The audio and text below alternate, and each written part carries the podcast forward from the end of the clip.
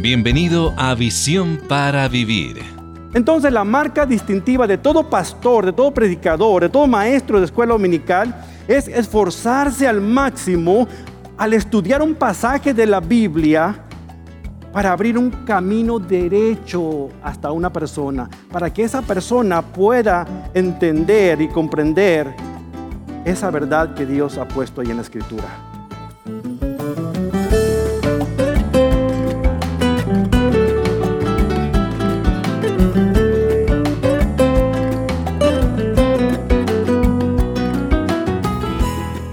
Los falsos maestros y los herejes pueden citar versículos de la Biblia palabra por palabra, mientras distorsionan las escrituras para servir sus propios propósitos.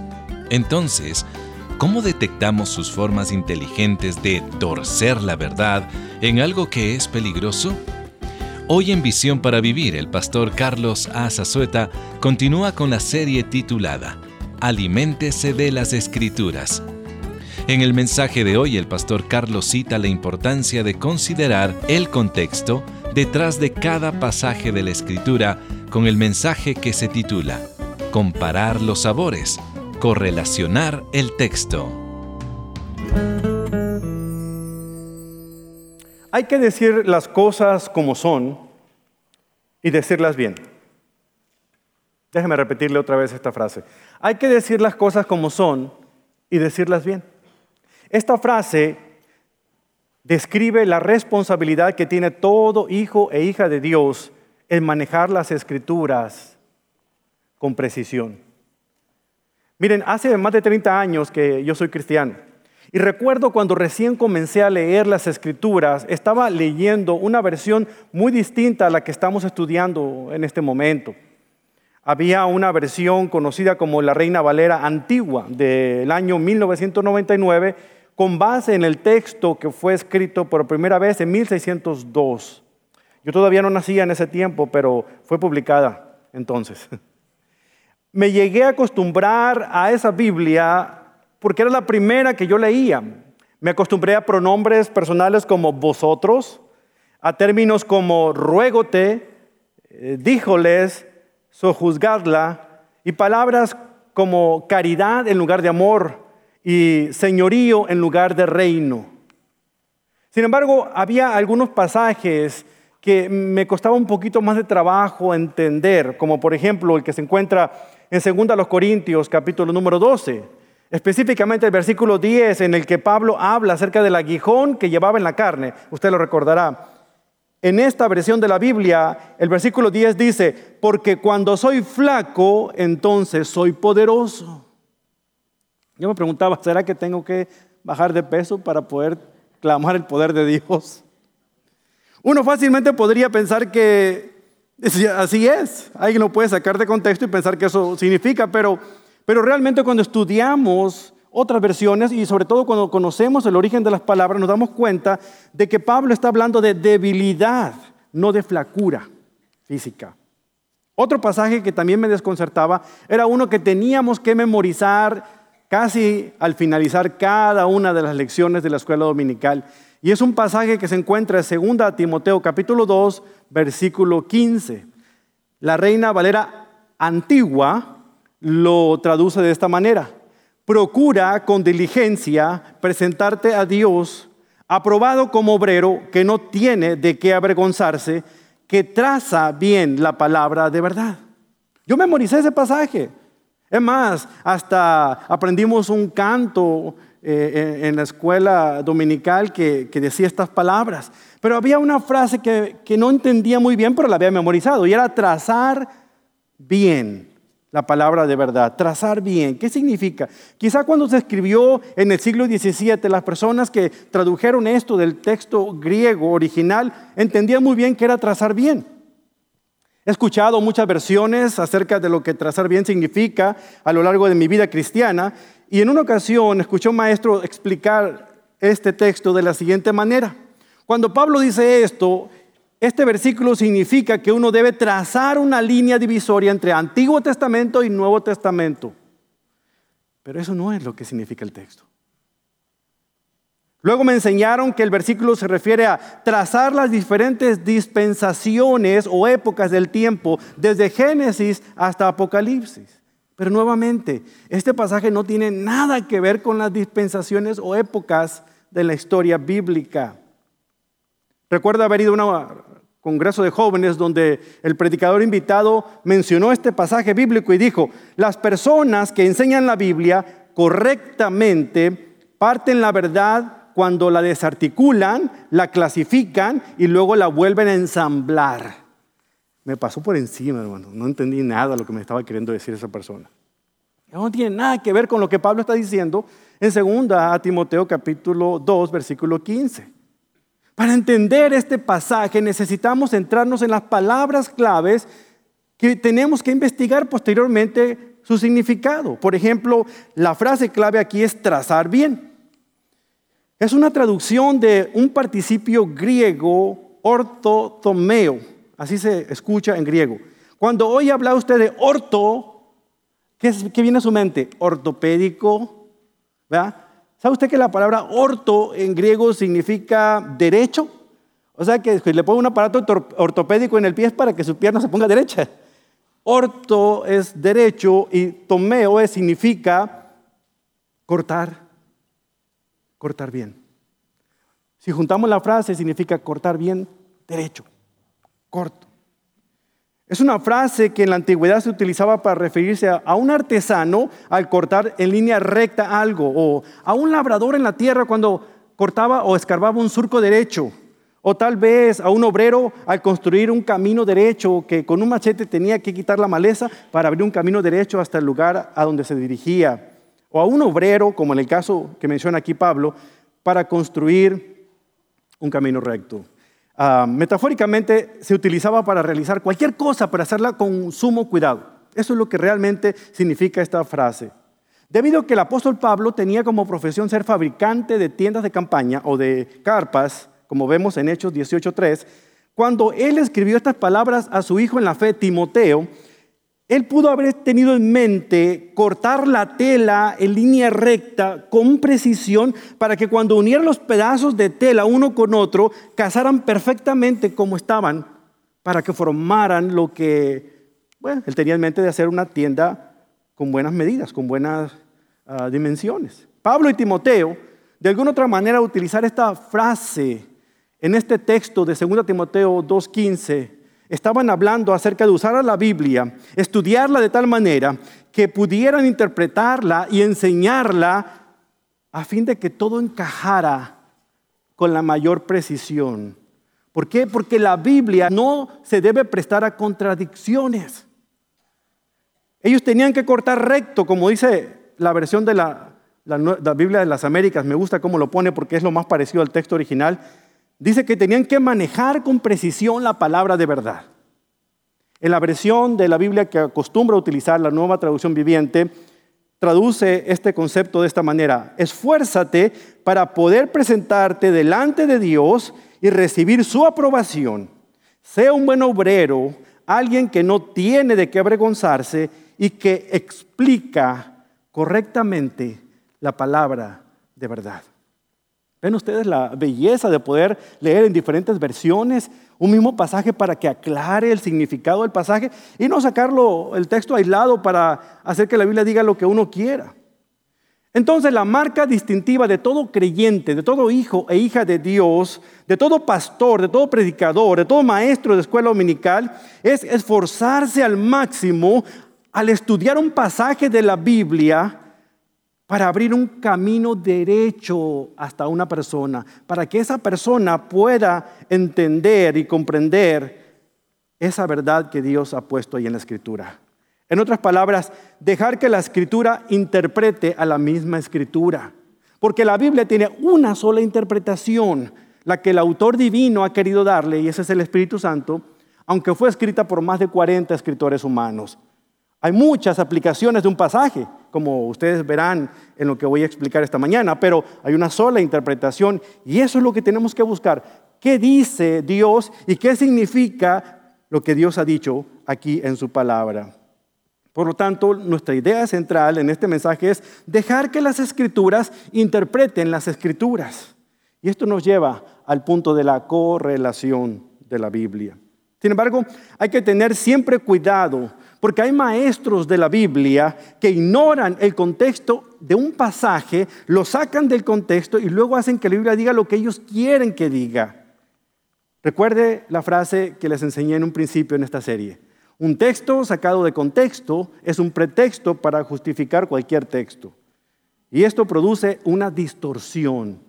Y de la distorsión voy a hablar en este momento, porque la distorsión origina un peligro de la falsa enseñanza.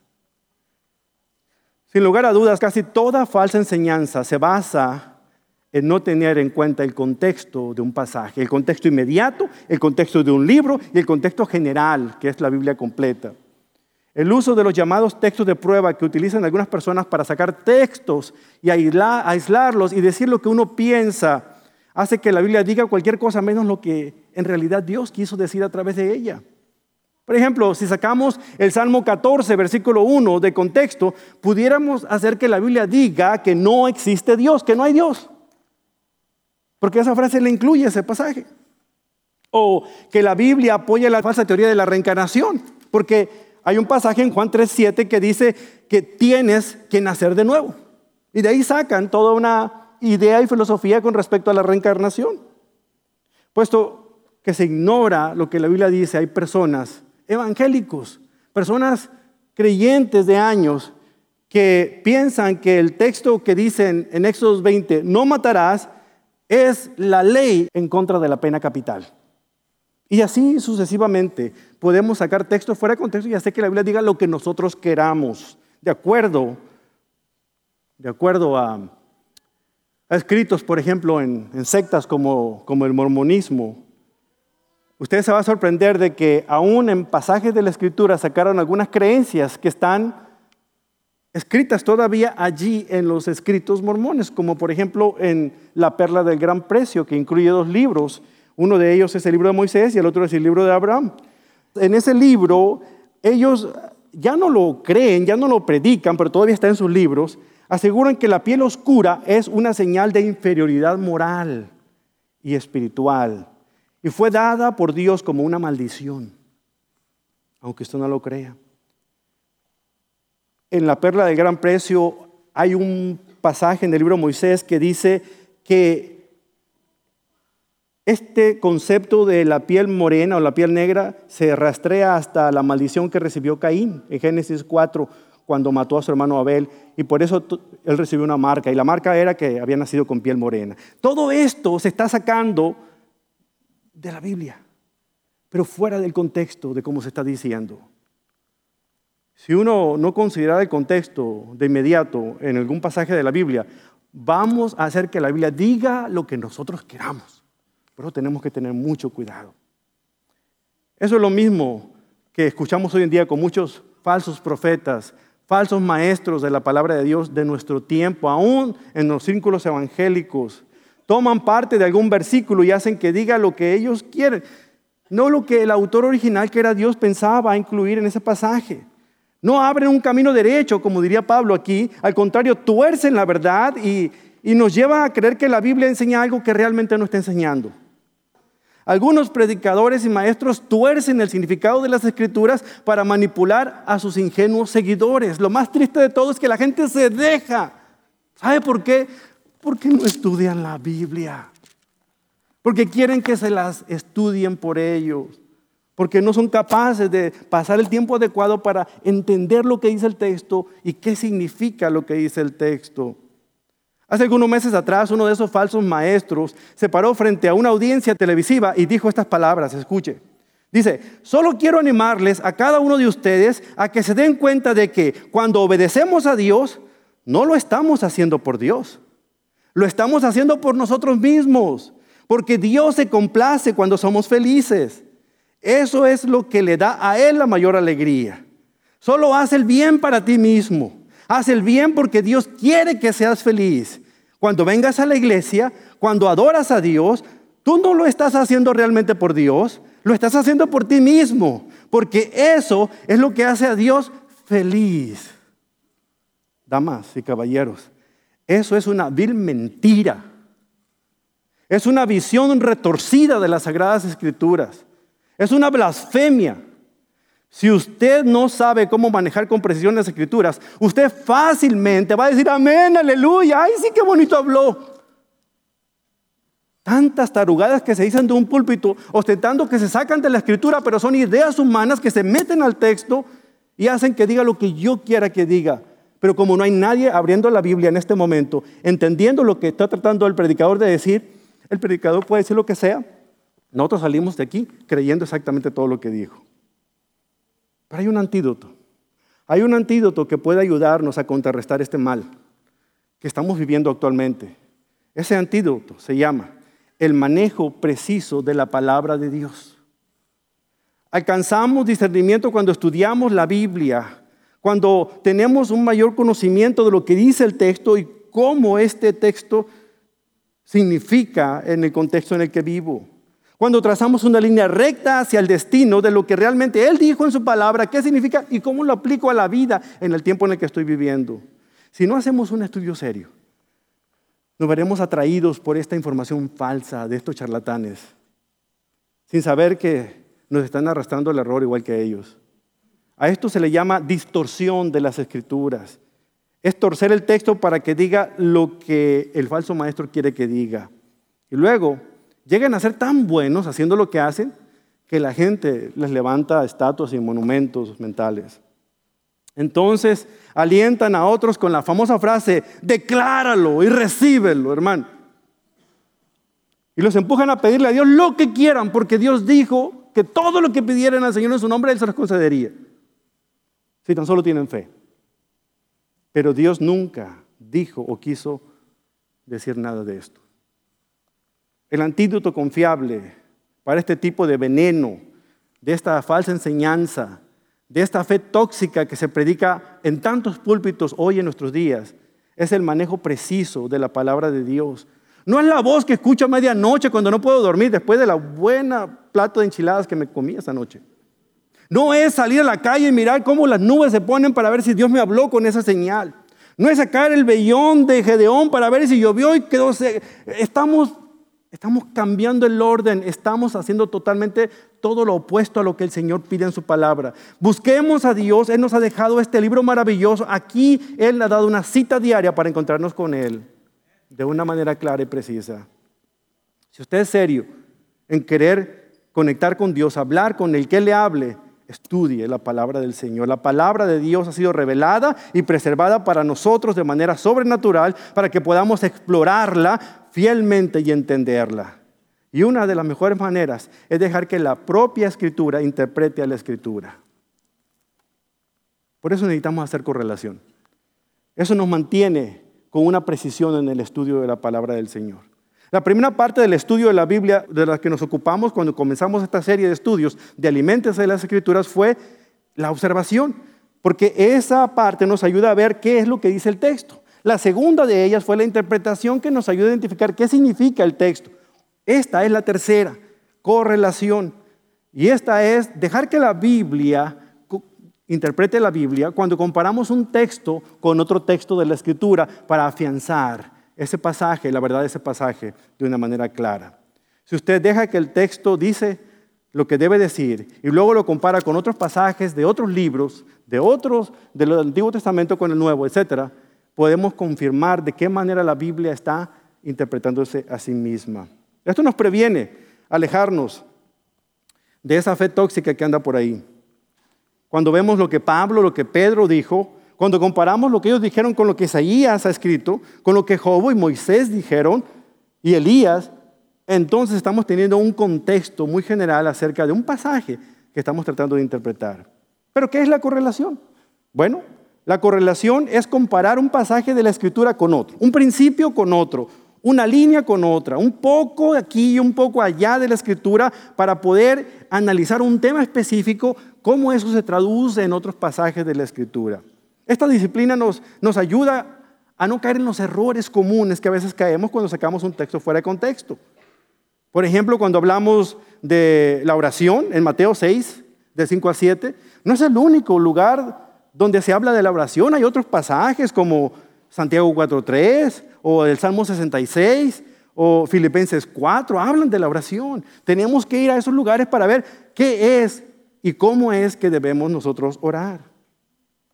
Muchas de las personas con las que trato en el Ministerio de Radio, de Visión para Vivir, son personas que están siendo víctimas de charlatanes, que están abusando espiritualmente de ellos, con pasajes que han sacado fuera de contexto y ellos, muchos de ellos han quedado en la calle y vienen preguntando si es verdad lo que han escuchado, porque lo que escuchan en nuestras predicaciones es algo muy distinto a lo que ellos oyen. Y a veces me doy cuenta de la fe tóxica en la que han caído y los desilusionados que se sienten preguntándose si realmente Dios cumple con su palabra, porque lo que ellos han pedido Dios no se los ha concedido, cuando en realidad Dios nunca prometió lo que los charlatanes les están diciendo. No se dan cuenta que les mintieron usando la Biblia, porque no basta con que yo tenga mi Biblia y camine con ella debajo del brazo. Esto no garantiza que yo esté hablando la verdad con ustedes cuando se abre, cuando se enseña, cuando se explica, cuando se dice lo que Dios dice aquí, se explica dentro del contexto, entonces estamos aprendiendo juntos, no, lo que los que están en los púlpitos están queriéndonos decir. Donald Gray Barnhouse, uno de los grandes maestros de la Biblia, subrayó la importancia de la correlación diciendo lo siguiente, escuche, muy rara vez usted tiene que ir fuera de la Biblia para explicar algo que está dentro de la Biblia que la Biblia se puede interpretar a sí misma. Eso es cierto, hermanos. La Biblia es el libro perfectamente mejor correlacionado de todo el mundo.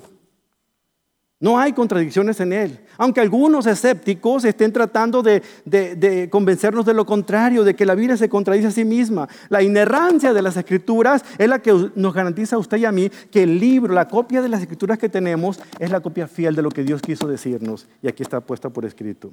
La Biblia se compone de 66 libros, 66 partes individuales de un libro coordinado a la perfección. Son más de 40 escritores humanos que siguieron la dirección de un solo autor divino y ese es el Espíritu Santo. Él ha vigilado que todo lo que está escrito aquí sea preservado, integrado de una manera maravillosa para decir lo que Dios ha querido que se diga. Y hermanos, en mis más de 30 años de cristiano, en los más de casi 20 años de, estudiar las escrituras para enseñarla, eh, no he encontrado hasta este momento ninguna sola contradicción, ninguna cosa que me haga dudar de la veracidad de la palabra de Dios. Por lo tanto, su tarea y la mía, como estudiantes de la Biblia, es abrir un camino de recto, es trazar, como dice Pablo a Timoteo, trazar un camino recto, sin torcerla, sin desviarnos es lo que dice él ahí en 2 Timoteo 2.15. Ahora, este pasaje, ya que hablamos de este pasaje en 2 Timoteo 2.15, ¿qué otro pasaje habla de esta verdad también? Vamos a hacer una pequeña correlación aquí. Busque en la primera carta de Pablo a Timoteo, esta es la, segunda, en la primera carta de Pablo a Timoteo, capítulo 1, versículo 5, Pablo está enunciando cuál es el propósito que tenemos nosotros como estudiantes de la palabra. Un tema muy similar, otro pasaje de la Escritura. En 1 Timoteo 1.5 leemos que Pablo dijo lo siguiente. Me gusta cuando escucho el sonido de las páginas dando vuelta. Que eso significa de que estamos interesados en ver lo que dice el texto. Y no están conformándose únicamente con lo que dice el que está aquí enfrente de ustedes. ¿Ya estamos ahí? 1 Timoteo 1.5. Amén. Dice Pablo aquí, el propósito de mi instrucción es que todos los creyentes sean llenos del amor que brota de un corazón puro, de una conciencia limpia y de una fe sincera. ¿Se da cuenta? Aquí Pablo empieza exponiendo clara y llanamente cuál es su propósito. Este versículo quiere decir exactamente lo que leemos que dice. No hay mucha interpretación aquí. Pablo deseaba que las personas fueran llenas del amor que provenía de corazones puros, que tuvieran una conciencia limpia y una fe genuina.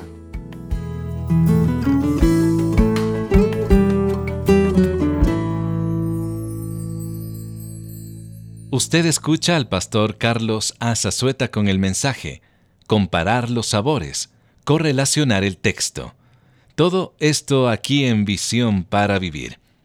Este mensaje forma parte de la serie Aliméntese de las Escrituras. Si desea estudiar más acerca del tema, puede ingresar a visiónparavivir.org slash aliméntese. ¿Ha escuchado mencionar tengo el colesterol alto y los triglicéridos en las nubes? Cuando esto sucede con nuestro organismo, de forma inmediata seguimos al pie de la letra las recomendaciones que nuestro médico nos ha sugerido. Lo mismo sucede con nuestra salud espiritual. Debemos tomar las medidas necesarias para que ella no muera. Y para que esto no suceda, Visión para Vivir le presenta el libro escrito por el pastor Charles Swindoll, titulado Aliméntese de las Escrituras el cual es el mismo título de la serie que estamos estudiando actualmente. Ya no elija dietas baratas o poco saludables. Escoja la mejor manera de nutrirse y aliméntese de las escrituras. En este libro el pastor Swindoll delinea los principios bíblicos para que los aplique en su propia vida y los comparta con los demás. Este recurso es nuestro regalo en agradecimiento por su donativo al ministerio, el cual puede enviar a Visión para Vivir, P.O. Box 1817, Frisco, Texas 75034. O si desea hablar con una de nuestras representantes, por favor llámenos al 469 535 8433 y con mucho gusto le atenderemos y además le ayudaremos a conseguir el libro Aliméntese de las Escrituras. También recuerde que siempre puede donar a cualquier hora del día usando la aplicación móvil del Ministerio o visitando visionparavivir.org. En ambas plataformas usted puede volver a escuchar el programa en cualquier momento del día.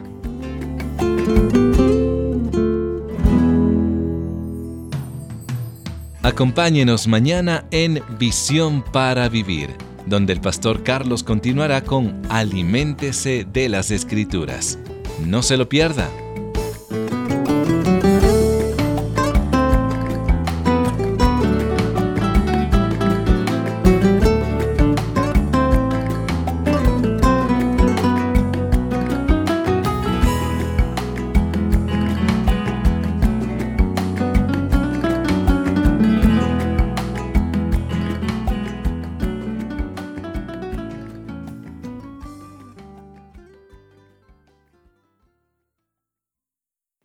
Este mensaje, correlacionar el texto, es copyright 2018 y su grabación es copyright 2023 por Charles R. Swindoll.